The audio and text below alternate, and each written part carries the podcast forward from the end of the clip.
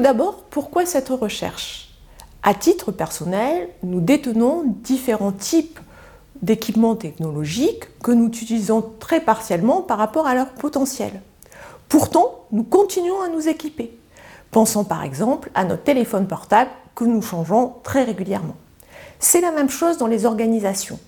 De nombreux outils de gestion sont mis en place de façon récurrente sans que les utilisateurs n'exploitent tout le potentiel des outils de gestion déjà à leur disposition. Mais parce qu'elle est considérée comme inévitable, naturelle ou encore temporaire, la sous-utilisation est rarement questionnée. La question que nous posons alors est la suivante. Comment se fabrique la sous-utilisation des dispositifs de gestion? Nous adoptons une approche socio-matérielle qui suppose que les outils de gestion ne sont pas neutres, qu'ils ne sont pas stables, ni dans leur matérialité, ni dans leurs usages, qu'ils peuvent avoir des usages et des conséquences inattendues. Et nous nous intéressons à un outil de gestion sur une période de 10 ans en examinant ce qui advient ou n'advient plus dans euh, leurs usages au long cours. D'un point de vue théorique, nous nous appuyons sur deux notions de la théorie de l'acteur réseau ou ANT, qui sont celles du script et de l'intéressement.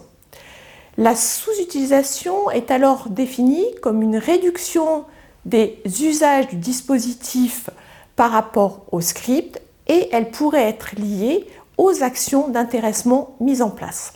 D'un point de vue empirique, nous réalisons une étude de cas longitudinale dans Progiciel CRM, Progiciel de gestion de la relation client, mise en place dans une entreprise française de distribution de publicité en boîte aux lettres et nous, et nous analysons la mise en place et les usages sur 10 ans à partir d'observations d'entretien semi-directif et de documents.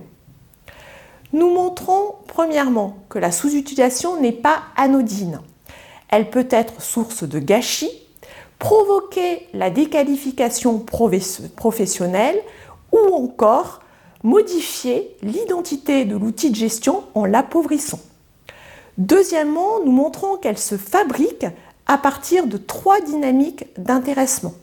La première, l'abandon d'intéressement, correspond à l'arrêt au fil du temps des actions d'intéressement mises en place, comme par exemple la formation, le commissionnement ou encore la mise à jour automatique de données.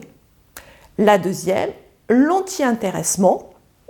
Il s'agit là de la mise en place d'actions dissuadant les commerciaux d'utiliser le progiciel CRM, comme par exemple la multiplication de demandes d'informations disponibles dans le progiciel CRM sous d'autres formes comme les tableaux Excel ou encore euh, l'envoi de mails. La troisième, des actions d'intéressement à court terme se transformant en actions de désintéressement. Comme par exemple fournir aux managers opérationnels des tableaux de synthèse, des statistiques issus du progiciel euh, CRM pour leur donner l'envie d'utiliser le progiciel et leur montrer l'intérêt, mais qui au fil du temps les décourage d'utiliser eux-mêmes ce progiciel CRM. Ainsi, les trois apports principaux de notre recherche sont les suivants. Un apport théorique. Cette recherche revisite le concept d'intéressement central dans l'ANT en mettant en évidence trois dynamiques d'intéressement. Un apport méthodologique, cette recherche souligne l'intérêt pour comprendre comment les outils de gestion vivent dans les organisations, de s'intéresser non seulement à ce qui advient, mais aussi d'inclure ce qui n'advient pas ou n'advient plus. Un apport managérial, la sous-utilisation d'un outil de gestion se fabrique et les acteurs ont une responsabilité face à elle. Ils peuvent agir. Dans notre contexte où la sobriété est de mise, ne considérons pas la sous-utilisation comme une fatalité, mais questionnons-la.